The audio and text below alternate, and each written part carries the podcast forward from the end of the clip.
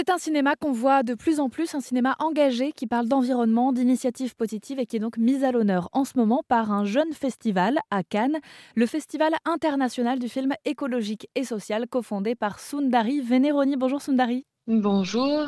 Vous le ressentez, vous, qu'il y a de plus en plus de productions engagées? Oui, oui, il y a beaucoup d'intérêt. Nous avons reçu euh, cette année plus de 400 films euh, pour justement euh, les visionner et pouvoir les projeter euh, dans les cinémas. Et de plus, euh, nous avons beaucoup de demandes puisque déjà l'année dernière, nous avons eu plus de 1500 spectateurs dans les, euh, dans les salles de cinéma. cette année, nous en attendons beaucoup plus encore. Donc, je pense que oui, il y a un réel engouement pour ces thématiques-là et, et, une demande croissante de, de, la population sur ces sujets et notamment du comment, comment on fait.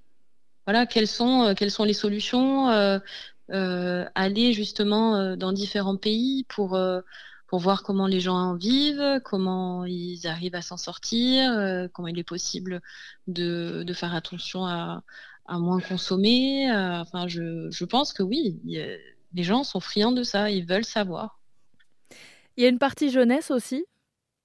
Il y a une partie jeunesse, une compétition jeunesse avec des membres du jury jeune et, et, et, également des, des, films d'animation pour les enfants, notamment des séances scolaires, et aussi des séances pour les ados et les jeunes adultes cette année.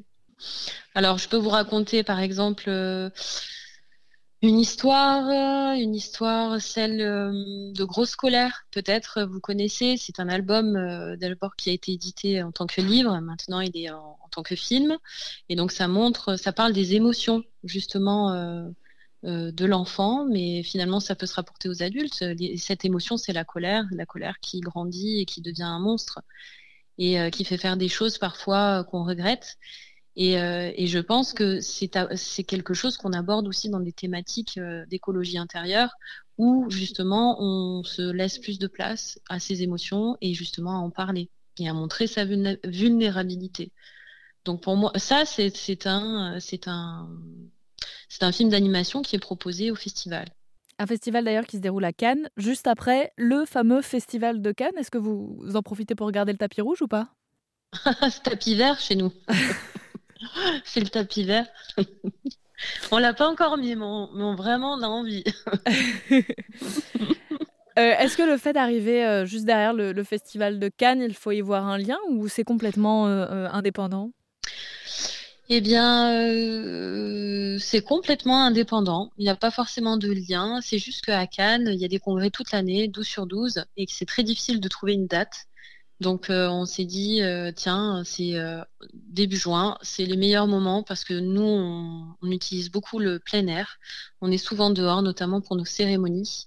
On aime beaucoup l'extérieur et, et, justement, le mois de juin, c'est le mois où il fait le plus beau ici chez nous et euh, où il y a moins de risques d'avoir des orages. Donc ça tombe bien pour le, le cinéma en extérieur. Exactement. Je précise que des tables rondes, un village des initiatives aussi seront organisées pour euh, ouvrir le dialogue autour du cinéma engagé, de l'environnement, du progrès social ou sociétal. Cette année d'ailleurs, le Festival international du film écologique et social, euh, cette troisième édition est présidée par Emmanuel Caplin pour le jury international. Euh, et on mettra toutes les, toutes les infos sur erzen.fr. Merci beaucoup en tout cas Sundari Veneroni d'avoir répondu à mes questions. Mais de rien.